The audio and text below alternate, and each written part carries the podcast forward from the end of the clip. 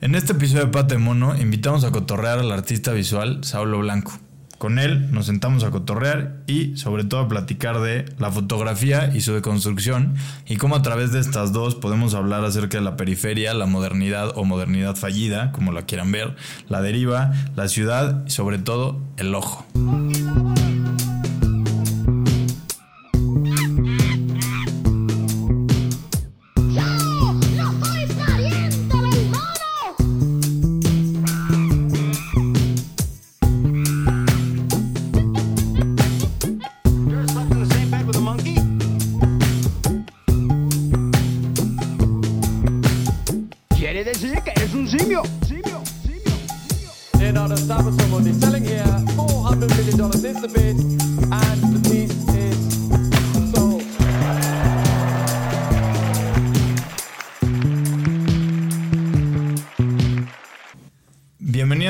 Bienvenidos una vez más a Pata de Mono, este lugar en el que hablamos de arte, cultura y proyectos bien chingones, desde lugares diferentes y perspectivas distintas.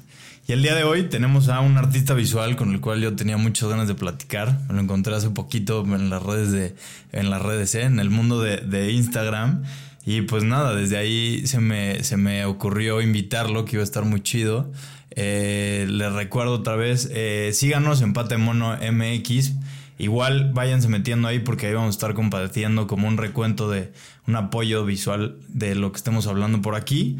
Y pues nada, ya sin tanto aviso parroquial, eh, con ustedes el día de hoy, un artista visual como los decía, el mismísimo Saulo Blanco. ¿Cómo andas, mi Saulo? Muy bien, muchas gracias por la invitación. No, hombre, un gustazo que, que hayas accedido. Una disculpa por la tardanza, no. pero ya aquí andamos, aquí andamos grabando. Y pues nada, este, nada más antes de que empezamos nos dices, tu Instagram es para que la gente igual se pueda Eh, ir metiendo. Eh, Saulo Blanco, arroba Saulo Blanco. Saulo Blanco, arroba Saulo Blanco. Váyanse metiendo para que vayan dándose una idea de lo que hace Saulo, porque neta vale muchísimo la pena. Ajá. Y ahorita vamos a empezar a desmenuzarlo un poquito, pero eh, pues nada, Saulo, la verdad es que creo que con lo que quería empezar la, la, entrevista es que metiéndome por ahí a esculcar y a chismear, me encontré un, un texto en el que hablas de cómo desde chico, eh, pues no, como habitante de esta megalópolis, de esta ciudad tan caótica, pasabas mucho tiempo en, tra en, en transcursos, en el coche. Y entonces, pues desde ahí empecé a leer, ¿no? De cómo hablas de que desde ahí te empezaste a dar cuenta de cosas que, que pues no, a, lo mejor y no todos, todos vemos, ¿no? Entonces quería que nos platicaras un poquito desde dónde empezó esta atracción a ciertos objetos que te ibas encontrando por ahí en las calles y, y camellones de nuestra hermosísima ciudad. Bueno, pues eh, yo desde niño me he desplazado en, toda la ciudad. De, de niño iba muy seguido al sur de la ciudad un tema médico, entonces imagínate desplazarte desde el norte hasta el sur, ¿no? Sí, sí, sí. Y pues obviamente íbamos en transporte público, ¿no? Con mi mamá. Entonces yo creo que desde ahí hay una, un cierto fetiche por el viaje y por la deriva, ¿no? O sea, porque eran, eran derivas involuntarias, ¿no? Por un tema médico. Y ya después, en la universidad, yo estudié en la FES Oakland y pues igual viajaba en transporte público y empezaba a ver por las ventanas pues, cosas que me llamaban la atención, ¿no? O sea, por ejemplo, una palmera doblada, ¿no? o, la, lo, o, las botellas de orina eh, me volaron la, la, cabeza, ¿no? Yo decía, pues, o sea, pues, alguien orina una botella y la tira, ¿no? O sea, yo, a mí cuando me, me, había pasado eso, pues simplemente me orillaba y orinaba, ¿no? Sí, sí, sí. En un poste o algo. Abres la puerta, tranquilo, te, medio te tapas y vas. Y entonces, eh, en, una, en una de esas me, me, bajé del camión y empecé a caminar. Y, pues, y es bien diferente transitar de a pie en el camión, ¿no? Entonces, pues ahí fue donde empezó todo, toda esta onda del fetiche por, por el objeto encontrado, por, por la deriva, por, por, por, por caminar por, una cierta inutilidad del tiempo también, ¿no? Eh, normalmente uno se desplaza por los tiempos. Este. Yo me bajaba y pues, caminaba 3, 4 horas, ¿no? Sí, Sí, sí, sí. Que justo algo que me gustaba mucho y que encontré en una reseña ahí que hacen de tu obra en, en una página, este, Art Souterrain, que me encontré por ahí, hablan justo de esto que dices, ¿no? De, de cómo ciertas acciones que haces se podrían considerar como, como inútiles o innecesarias, justo enfrentándose a una sociedad como la que vivimos, en la que todo es producción, contabilizado, cada minuto cuenta, cada minuto se paga. Y entonces como que me gustó mucho ese como giro que por un lado le das a a esta sociedad tan caótica en la que vivimos. Eh, sí, pues yo creo que también es un posicionamiento desde la periferia, ¿no? O sea, yo creo que el, centro es como, como dices, ¿no? Producción, economía, tiempo.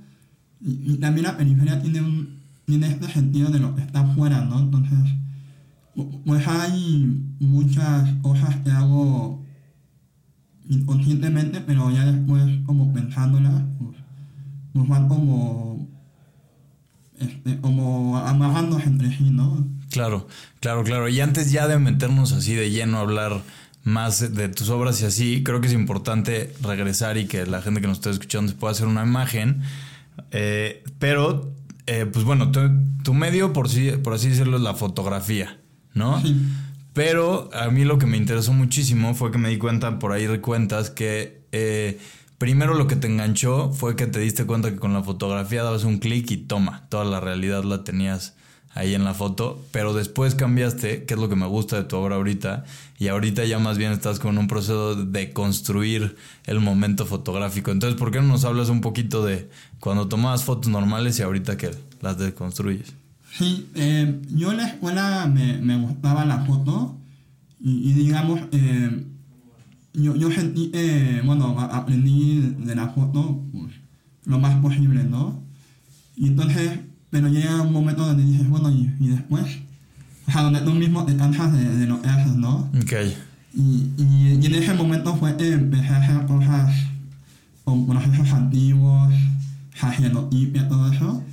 Y, ya después, pues, ya en la maestría, fue donde, donde hice lo, eh, lo que comentas, pues, tenía los negativos, ¿no? Dije, bueno, ahora qué hago? Y los empecé a cortar. Entonces eso me llevó a una cuestión de, de cuestionarme la fotografía misma, ¿no? La representación, como esta mirada objetiva, ¿no? Sí, que, y digo, es interesantísimo y sobre todo en, en varias de tus piezas y como, como dices, ¿no? Que jugando con los negativos, cortándolos, pegándolos juntos, despegándolos. Se crea justo esa, ¿no? Como que se pone mucho el énfasis en que no existe tanto esa objetividad o esa realidad. Y a lo mejor que ni, o sea, si bien no existe en la fotografía, ¿qué dirías que existe en la vida o no que existe en la vida?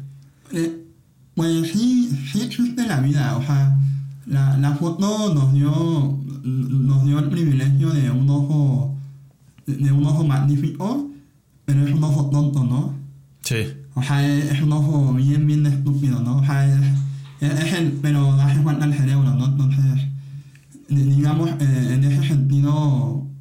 eh, la, es un ojo muy torpe, ¿no?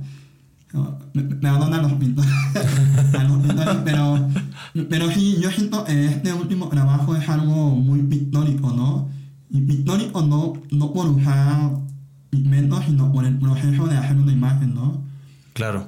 O sea, que ya no es tan instantánea, ¿no? Exactamente. Ok, pero, pero sigue haciendo fotografía, es lo que me, encanta, ¿no? Ok, que sigues teniendo como la, lo mejor de los dos lados. Ajá. ¿no? Y, y, justo esto que dices de que el ojo estúpido es muy interesante y que el otro día justo leía como en algún punto los caballos siempre los pintaban, ¿no? Que dices los pintores medio, medio güeyes, pero como que todos pensaban que los caballos cuando corrían como que abrían las patas, o sea, tenían todas las patas flotando y de repente es muy interesante ya con la fotografía que se dan cuenta que no. Y entonces cambia toda una teoría y toda una visión que teníamos de cómo corrían los caballos que digo puede ser algo medio pues medio X o una cosa que X que nos da o que nos quita pero te das cuenta no de qué tanto nuestra realidad o nuestra visión de la realidad está mediada por por como por la imagen por la imagen exacto exacto. Sí de hecho mencionas hace unos días se nos enseñaba a mis alumnos, ¿no? yo les puse una imagen, una pintura, y ellos me juraban eh, en los caballos... Corrían así. No, pero ellos lo habían visto, ¿no? yo les decía, no, no es cierto, no, lo han visto con sus ojos, ¿no? más bien tienen la idea de, de todas las películas, todas las fotos que han visto, pero no, o sea, no, no, no, o sea, si tú vas al velódromo y ves los caballos, nunca vas a ver ese momento, ¿no? O sea, ese momento donde lo dio la foto, ¿no? Sí. ese privilegio, pues. Sí, es imposible, es algo que pasa tan rápido que ni de pedo, o sea, como que siempre estamos viendo el caballo de patas para arriba, ¿no? Casi nunca nos fijamos justo por el ojo torpe. Pero, pero sí, justo eh, eh, era algo que me gustaba mucho, te digo, esto que con lo que trabajas con la fotografía, que la descuartizas, por decirlo así, luego la vuelves a unir. Y digo, ahorita empezaremos a hablar más de algunas piezas, pero igual quería que nos platicaras, porque por ahí leí que tu mayor inspiración o tu mayor referente es la fotografía del siglo XX mexicano. Entonces, ¿por qué no nos platicas un poquito de... Pues eh, yo, yo tengo un papá adoptivo, eh, se llama Armando Cristeto. Él es un fotógrafo totalmente del siglo XX. Y, y digamos, eh, él me enseñó todos estos autores, ¿no? Nacho López, Álvarez Bravo, este, Doña Lola, Doña Lola Álvarez Bravo, y este. Y entonces, este. Sí, o sea, todo este acercamiento de la foto fue por él, entonces, pues. eh, Es mi, es mi mayor referente, porque fue como mi primera educación muy formal a la foto, ¿no? O sea, por medio de él. Eh, De hecho, yo iba a su, a su casa y me, me enseñaba libros, me enseñaba fotos. Y finalmente él convivió con todos esos autores, ¿no? Ok, los vivió. Sí, los Entonces, vivió. desde ahí, o sea, más bien por, por cómo te, te, pues te enseñó Armando, entonces fue que agarraste desde ahí el...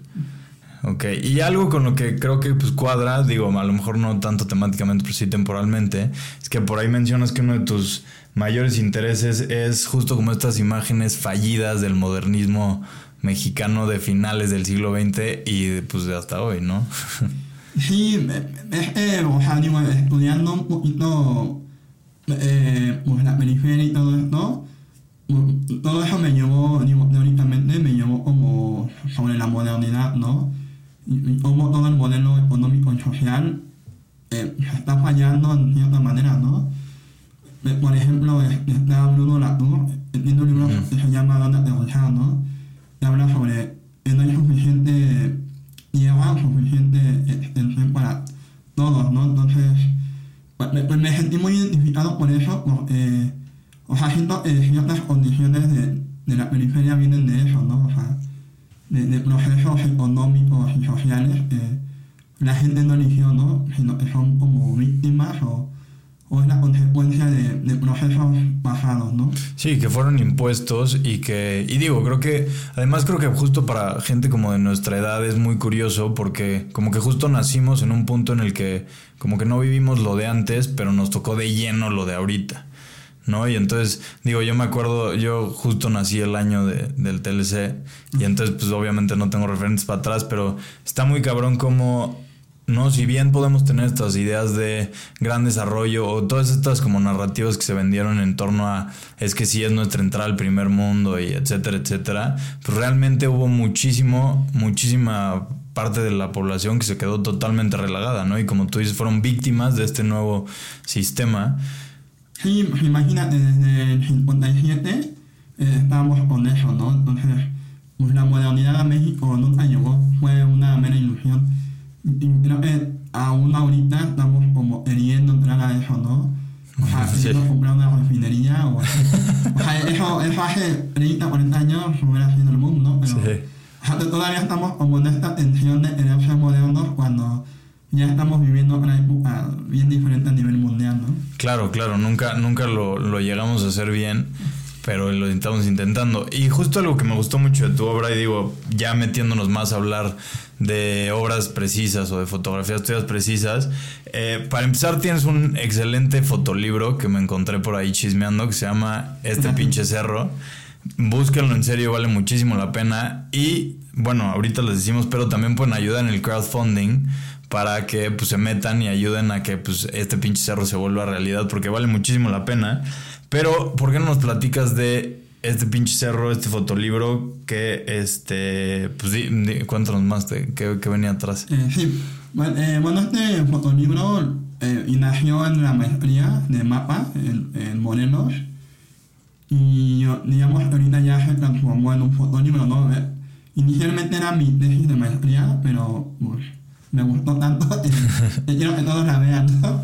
Entonces, este, tiene varios portafolios de trabajo, varias cosas que hice en el FOTA en 2017 y, o sea, desde, un poquito antes hasta ahorita 2020, ¿no? Entonces, digamos, eh, ahí se, se vierten varias preocupaciones que tengo como la deriva, la, la periferia, este, el modernismo. Y lo último que estoy haciendo es sobre ciudad satélite. Sí, y digo, todos interesantísimos, ahorita nos meteremos unos por ahí que me gustaron mucho, pero empezando, como tú lo dices, no hablando de, de la deriva, creo que me gustó mucho una pieza que tienes por ahí que se llama, eh, bueno, uno, El fin de la banqueta, que creo que es interesantísimo y creo que es una de esas pruebas que, como dices, como que intentamos jugarle a ser modernos hasta que nos dimos cuenta que no podíamos y de repente cambia el, el, pedo, ¿no? Y entonces platícanos más de este video porque está, o sea, creo que es como, habla muchísimo de, de lo que es, o sea, del, de lo que es el México de hoy. En derivas en, en Periférico Norte, es más o menos el tramo que va de, las torres de satélite hacia la salida Querétaro, ¿no? Entonces, yo iba caminando y literalmente me encontré en la banqueta para caminar se, acababa. Y entonces yo me pregunté, bueno, ese límite quién lo puso, ¿no? Entonces, pero, pero vas de lo más chiquito, es esa banqueta hacia lo más grande, pues dices, bueno, los, los límites, las fronteras de las ciudades, y las imponen, ¿no? Entonces, me parecía muy irónico eh, ahora la banqueta justamente en ese tramo y no dos metros más adelante o dos metros atrás, ¿no? Sí. O sea, es como... Y, y bueno, y, como dices en la pieza, pues yo me subo al, a la, al muro de contención como un acto de rebeldía de decir, bueno, yo necesito seguir caminando, ¿no? Yo soy un peatón que a lo mejor no tiene auto o es, y necesito moverme, pues necesito seguirme moviendo. Sí, necesito seguir, seguir mi camino. Espérame, dame dos segunditos, vale. Pablo, vamos a una pausita y ahorita seguimos hablando de esto. Y sí, ya por aquí de regreso, ya después de que se nos olvidó ofrecerle agua a mi querido Sablo y ya pusimos otra vez a grabar el video, eh, nos estamos platicando justo, ¿no? De se acabó el fin de la banqueta y de cómo esta ironía de que, ¡pum!, se acabó la banqueta de repente, ¿por qué aquí, por qué no allá? Y sobre todo si fue al azar o si fue decidido. Y creo que esto es un gran tema que nos mete y que tratas tú también mucho en tu obra y que nos habías dicho, es justo este límite, este choque que existe entre centro y periferia y lo que eso representa ya a grandes rasgos y también pues como en las vidas de, de cada uno de nosotros, ¿no? Sí, eh, antes yo, yo pensaba, como decía, bueno, como dices, mucho en una dicotomía de centro y periferia, ¿no? Pero pues a veces las cosas no son tan sencillas. Tan claras. ¿no? Tan claras, ¿no? Entonces ahorita me interesa esos límites o esas fronteras, ¿no? Y, y, como dije, son fronteras a veces bien objetivas o, o fronteras a veces no, o no, o no claras, ¿no? Por ejemplo, esa banqueta, yo digo, el albañil fue quien decidió acabara, o el jefe de obra, o... Sí. ¿Quién no? Sea, Sí, sí, o el urbanista, o quién chingados puso ahí la frontera. Y que justo creo que es lo que pasa mucho, ¿no? Ahorita con, con las, nuestras ciudades que cada vez se expanden y se expanden y se expanden más. Y que, no, si bien antes existía como toda esta, pues como migración hacia las ciudades, ahorita hay muchas veces que la ciudad, o sea, que la ciudad llega, ya ni siquiera es que, ¿no? Y cada vez se expande cada vez más, que cada vez se vuelve más caos.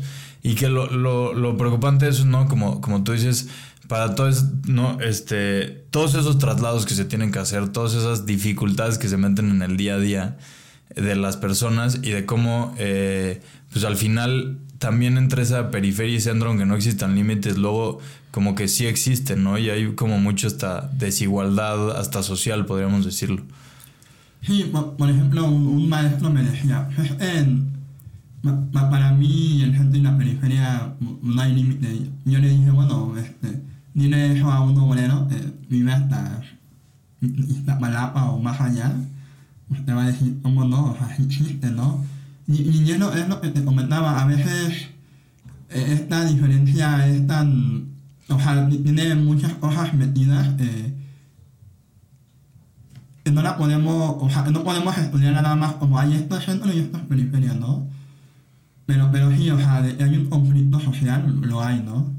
Sí, sí, claro. Y, y digo, creo que eh, siempre habrá ese choque y también eh, justo una de, estas piezas que, que, vienen en el fotolibro que me gustaban mucho y que creo que ahorita como que me, está recordando ese sentido es, eh, hablas de repente de el Edén de la periferia, ¿no? Y que son estas piezas en las que estás tomando, bueno, le tomas fotos a como todas estas como plantas que hay en medio de los camellones muertas casi casi y que, y que justamente como que lo que lo que me gustaba mucho de eso, como que a mí lo, a lo que me llevó a pensar fue que por ahí hablas que son como naturalezas muertas, ¿no? Que son como estos grandes, bueno, este gran eh, género de pintura que había en el que pues, literal se pintaban, ¿no? Que si las frutas o las carnes o el pájaro cazado.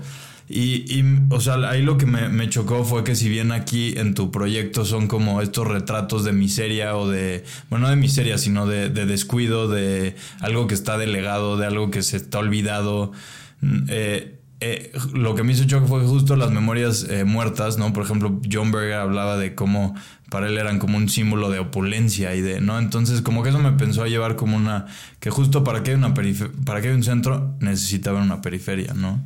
Sí, eh, esas plantas es, es, muy curioso, ¿no? Lo, lo, podemos empatar con un montón de, de cosas.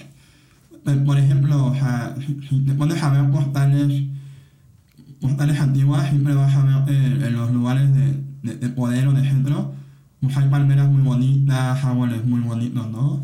Inclusive el, el nombre, como el, este, el Edén de la periferia, pues viene de este árbol del, del Edén, ¿no? Es un árbol como como muy, ¿cómo decirlo? Como muy celestial, ¿no? Eh, y, y, entonces, como decías, para que haya un, una periferia necesita haber un centro, ¿no? Pero, pero bajan de esta periferia, ¿no? O sea, eh, estas naturalezas muertas, o sea, eh, alguien las puso nada más para inaugurar la obra y ya después olvidaron, ¿no? Sí, sí, porque como platicas, están en lugares inaccesibles muchas veces. Sí, pues, era, era bien peligroso, bien peligroso porque tenía que bajarme literalmente de un lado, bueno, de, de un lado hacia el otro para fotografiarla, ¿no? Que ahí que te medirle bien. Sí, me, o sea, me, me, iba, me iba los domingos en la mañana y, órale, ¿no? Y ya ahí a tomar las fotos. Y sí, y, y, y justo tienes eh, otra serie de esto que, que bueno, que creo que se, relaciona mucho, que también está en el libro, que son todas estas fotos de... Eh, la cual se me fue mi, el nombre, recuérdamela ahorita tú, eh, pero que habla de todas estas estructuras que están inconclusas y que hasta a veces parecerían que son hasta monumentos, pero no, son las huellas de la del, del, del falso desarrollo. Sí, se llaman estructuras urbanas, le puse. Estructuras urbanas. En el libro. Por ejemplo, ahí viene como una especie de, de puente vehicular que se hizo este, en el segundo piso, ¿no?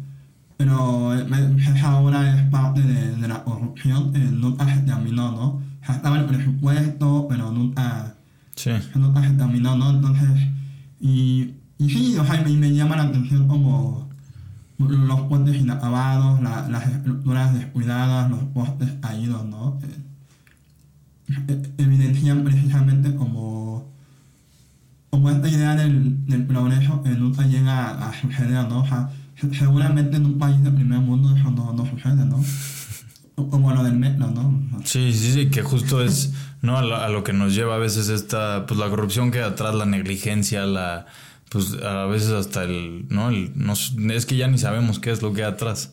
Sí, eh, es, es como multifactorial, ¿no? Pero básicamente es el, el modelo económico del primer mundo eh, que no alza con, con países de, de, de tercer mundo como Latinoamérica, ¿no? O sea, y, y esta modernidad que nunca llegó a, a concretarse, ¿no? Y como decíamos al principio, estamos en esa tensión de Modernos, pero pues ya, o sea, ya se nos pasó el literalmente, ¿no? Sí, de jugarle a. queremos jugar con los, lo, con los chavos grandes, pero nada más no, no entramos. Y que sí es una relación en la que al final estamos metidos, es un círculo vicioso y del que es, terriblemente difícil escaparnos, ¿no? Sí, sí, o sea, yo, yo, no, yo no sabría decirlo si es jugar con los chavos, más bien estamos jugando en una temporalidad equivocada, ¿no? O sea, yo, no, eh, o sea, no, no sabría hacia dónde tenemos ellos, pero hacia, hacia 1957 definitivamente no.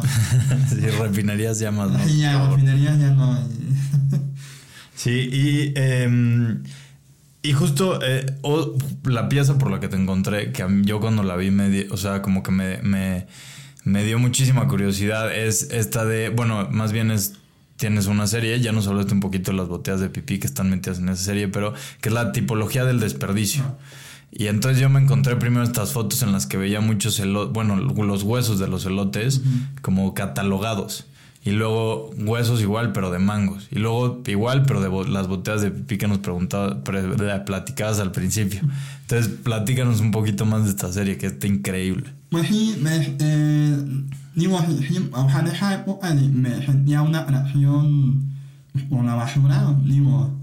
a, veces uno interés por cosas, pero no lo sabe. Pero yo creo que ya reflexionando y pensándolo, decía Foucault que hay que en la basura, ¿no? En, en, en, eh, el desecho. Eh, siempre queremos investigar en lo, en lo bonito, en lo bello, pero también en la, en la basura y en el desecho está la información que tenemos como, como civilización o como personas, ¿no? Por ejemplo, temporada de, de mangos es porque en estas derivas yo empezaba a ver muchos huesos de mango, ¿no? Y yo decía, pero ¿por qué? Entonces me di cuenta, eh, preguntándole a, a la señora de la, de la tienda me decía que literalmente era temporada de mangos. Entonces es una fruta que la gente se la lleva con bolón, se la comía y la tiraba. Entonces, este, pues empecé a hacer como una especie de gabinete de curiosidades, ¿no? Como, como esta idea de coleccionar por medio de la fotografía, ¿no? O sea, digo, a lo mejor me la hubiera podido haber llevado ya me las puesto como en, en algo, ¿no? Pero también me parece importante dónde estaban y la fotografía me dio ese, ese chance de poder coleccionar el objeto, pero sin sacarlo de su contexto, ¿no? Sí, que además, o sea, se vuelven hasta como esta suerte de vestigios como de la deriva, ¿no? De todas estas personas que tienen que diario ir de un lugar a otro, en, o sea, bueno, en, en distancias eh, abismales, ¿no? Muchas veces. Sí, y, también la influencia para esas piezas es... en, en, ese momento estaba pensando mucho en, la, en los fotógrafos alemanes, eh, de esta nueva objetividad, ¿no? Eh, tenían el mismo encuadre y todo, y fotografiaban como... Eh, fotografiaban edificios, ¿no? O tanques de agua, entonces yo estaba pensando en eso digamos, es como mi nueva objetividad, pero de hacer un mundo, ¿no? sí, sí, sí. Esta la prueba, nunca fuimos modernos. Ajá, este, Que sí, estas fotos son los de los Becker, ¿no? Los Beck. Ah, no, sí, Hilda y Bernard. Be ¿Es Becker? Eh, no, sé cómo se pronuncia, pero sí, Becker o algo así, ¿no? Sí, que sí, esas fotos también son muy padres y sí, ahora que lo dices, sí, hace, o sea, es, es un buen símil, ¿no? Por ahí. Y, y, como dices, hay otra de estas piezas de las que hablas y eh, que se llama vía, bueno, serie de vías rápidas en las que justo empiezas a cuestionar, ¿no? Estas vías rápidas que luego se vuelven más lentas que nada, en las que luego estamos horas y horas y horas y horas. Y en la cual tienes un video que me gustó mucho, creo que sintetiza muy bien varias de estas cosas de las que estamos hablando, que se llama eh, sobre la idea del progreso. Entonces, platícanos un poquito. Sí, eh Me acuerdo el filósofo decía que la modernidad nos había traído, por ejemplo, los autos, ¿no? Pero cuando, cuando sucede lo contrario, sea, el, auto se supone que no, nos traslada rápido y eficientemente, pero cuando sucede lo contrario, hay un síntoma de que la modernidad falla, ¿no? Entonces, en esta pieza de la idea del progreso es como... O sea, yo, digamos, yo lo grabé normal, fui hacia atrás, ¿no? Entonces es como idea de, eh, ya, ya, no tenemos que avanzar, ¿no? Más bien tenemos que a lo mejor este, ir hacia atrás o, o no sé qué, diablos, pero, o sea, literalmente hacia adelante o esta idea de, de siempre estar avanzando, avanzando, avanzando, no, o sea, eh, como te comentaba, ¿no? O sea, finalmente pues, los recursos se van a acabar algún día, ¿no? Claro. O sea, no, no sé, me, me, me, da, me da como mucha curiosidad siempre dicen, hay que elevar la productividad, ¿no? Y lo llevo escuchando desde era niño, ¿no? Sí, sí, sí, sí. O sea, digo, la, la, las, pobres, las pobres personas en las fábricas, pues no lo dan, ¿no? Digo, Sí, sí, ese afán loco por la productividad como si fuera la respuesta cuando no, por ejemplo, de comida se tira la mayoría de la comida que hay en los supers, de ropa se quema la gran mayoría, de, o sea, de todo hay, o sea, no es que el peor sea la productividad, no hay algo mal justo con la idea de progreso que, que nos vendieron. Sí, exactamente, y, y por eso, o sea, es esta idea de, de ir hacia atrás, o, o de, o de poner reversa a esta idea de, de ir hacia, de caminar hacia adelante, ¿no? O sea, y, y, también, por ejemplo, si tú escuchas el gráfico, se escucha casi igual eh, adelante o hacia atrás. Ah, eso no me lo había pensado, pero sí, hace completo sentido. Entonces, sea, eso también me voló la cabeza, ¿no? Sí, o sea, finalmente son, o sea, y y esta pieza no la hice pensando en todo lo que te dije, ¿no? Sino la hice desde la mera intuición. Ok. Y, ya después, o sea, digo, yo lo veo y digo, ah, pues sí, tiene que ver esto, ¿no? Sí, hago. Y que sí, creo que como dices, esta como idea de que, el, como que no siento que tenemos una idea muy metida ahí que todo progreso es positivo. Y, güey, creo que ya tenemos bastantes claves o, o, este, evidencias de que, pues, no tanto, ¿no? Sí, o sea, es como dije ¿no? ¿Dónde empezamos, no? O sea, y, o sea, ya cuando hayamos construido todos los edificios del mundo en, en todos los lugares posibles y ya no tengamos dónde vivir, pues dónde van a vivir las personas, ¿no? Entonces, o sea, te- tenemos que pensar a, como detenernos y, y sí, o sea, es- esta idea de, de la productividad mm, no- nos, nos ha hecho daño en un sentido que a veces no nos lleva a ningún lado, ¿no? Sí, sí. más, sí. más bien los actores como esta idea del auto, ¿no? O sea, de la velocidad y todo, eh, más bien, pero ya de tantos autos que hay, ya esa velocidad. Sí, que también luego de ahí sale la paradoja, ¿no? De, ay, sí, este, coches eléctricos. Y o sea, sí, chido, pero pues es cambiar nada más de tráfico en gasolina a tráfico en las Sí. pilas que recargas en tu casa. y, y- y te dije, va- vas a, vas a gastar menos gasolina, pero el recibo de la luz te va a llegar el doble, ¿no? Sí, ¿no? Y que son todas estas, y, y, y que, digo, creo que están muy metidas ahí con este, pues como, pues esta noción de, antes de volvernos a meter, una disculpita, otra No, pausita, no, no, regresamos en un segundín. Y sí, eh, justo ya de regreso otra vez por acá, de lo que eh, estábamos hablando. eh, ah, eh, justo como estamos metidos como en esta noción, ¿no? En, en esta ya sociedad, eh, pues, ¿no? Como hiperproductiva, etcétera, etcétera, pero que nosotros siento como individuos nos ha, bueno, no siento yo, no dice mucha gente, nos ha causado varios estragos. Y creo que eso me gustaba mucho de las piezas en las que digo, bueno, que hablábamos que cortas y separas muchas veces es- eres tú, es como un retrato tuyo, un retrato de alguien más que conoces, un una foto de una casa y que las estás no este manipulando y separando. Y creo que eso me hizo mucho pensar en todas estas ideas de como estos tiempos posmodernos y como estas ideas de que ya no existe, no que somos sujetos como desprendidos, no como Jameson eh, decía eh, que no tenemos ni tiempo ni espacio, ¿no? Y que, o sea, ya no, ya no tenemos ni, ni una tierra donde hacer, un, una tierra, un lugar donde hacer tierra, ¿no? Sí, como, como lo mencionas, o sea, antes, digamos, los fotógrafos podían tomar una foto y hablaban perfectamente de su tiempo, ¿no? Pero yo creo que ahora, como mencionas, o sea, somos seres sin, sin un tiempo y sin un espacio bien definido. Entonces, parte de esta serie era, tratar de mostrar varios tiempos y varios espacios, ¿no? O sea, como nuevamente no, no, no podemos tener una, una sola mirada objetiva de la foto, ¿no? De la fotografía, sino, o sea, yo, yo necesité vari- varias miradas y, y varios tiempos, varios momentos para poder, este, como yo reconstruir la periferia donde vivo, ¿no? O sea, no, era nada más como decir, ah, bueno, esta es mi periferia, ¿no? Sino, por ejemplo, hay una pieza que se llama Vecinos, Eso me encantó. eh, eh, eh, literalmente, gracias. Literalmente este, tenía unos negativos que había tomado hace años cuando, cuando mi vecino todavía vivía, era un viejito y su casa estaba pues, muy fea, ¿no? O sea, descuidada. Entonces él murió y llegaron sus hijos y la, y la pintaron y todo. Y volví a tomar la foto y entonces uní esos dos tiempos, ¿no? Que literalmente son 10 años o más, ¿no?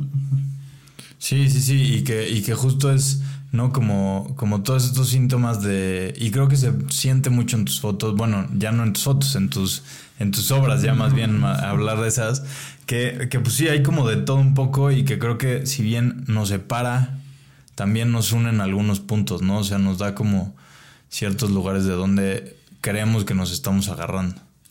Sí, sí, es, muy complejo. Eh, o sea, digamos, eh, sí, o sea, no, puedo yo tomar una foto y decir esta es mi vida, ¿no? Sí, claro, menos ahorita. Sí, menos ahorita, ¿no? ¿Qué somos? Pero sí, hablo por aquí, ya se nos está acabando el tiempo. Pero eh, otra vez les recordamos que ahorita está la campaña de Saulo. Bueno, si nos están escuchando antes como de agosto del 2021, porque también en esto no hay tiempo.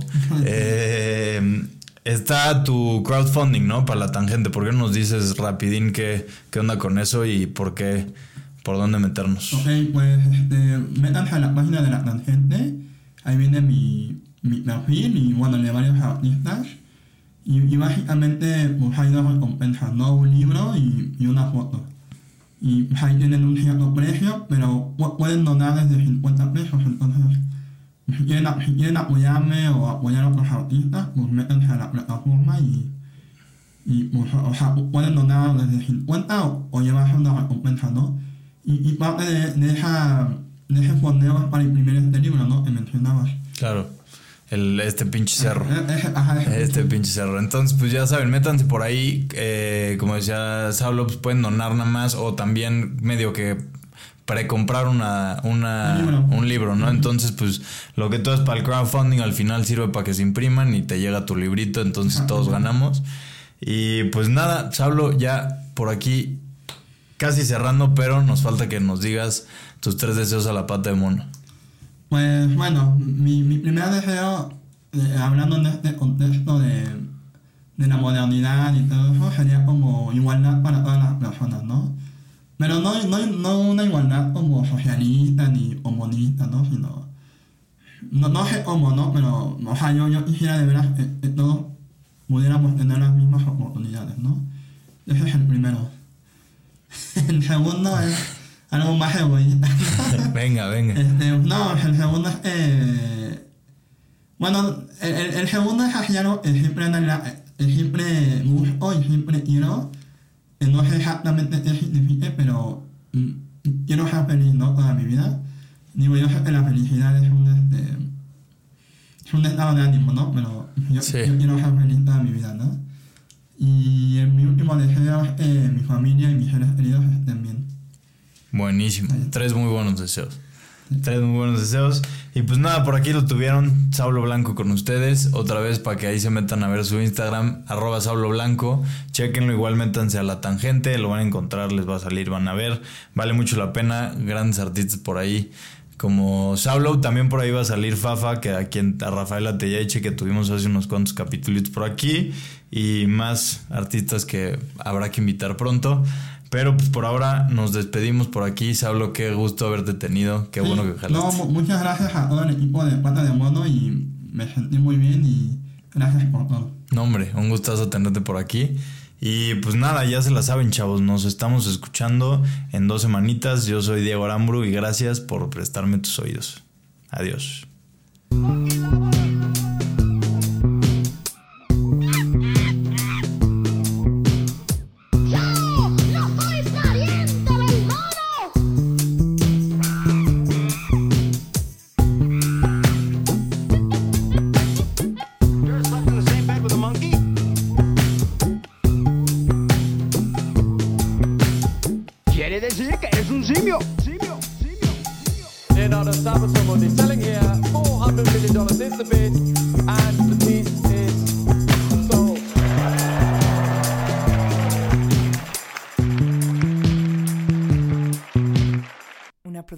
Original de tiempo de.com.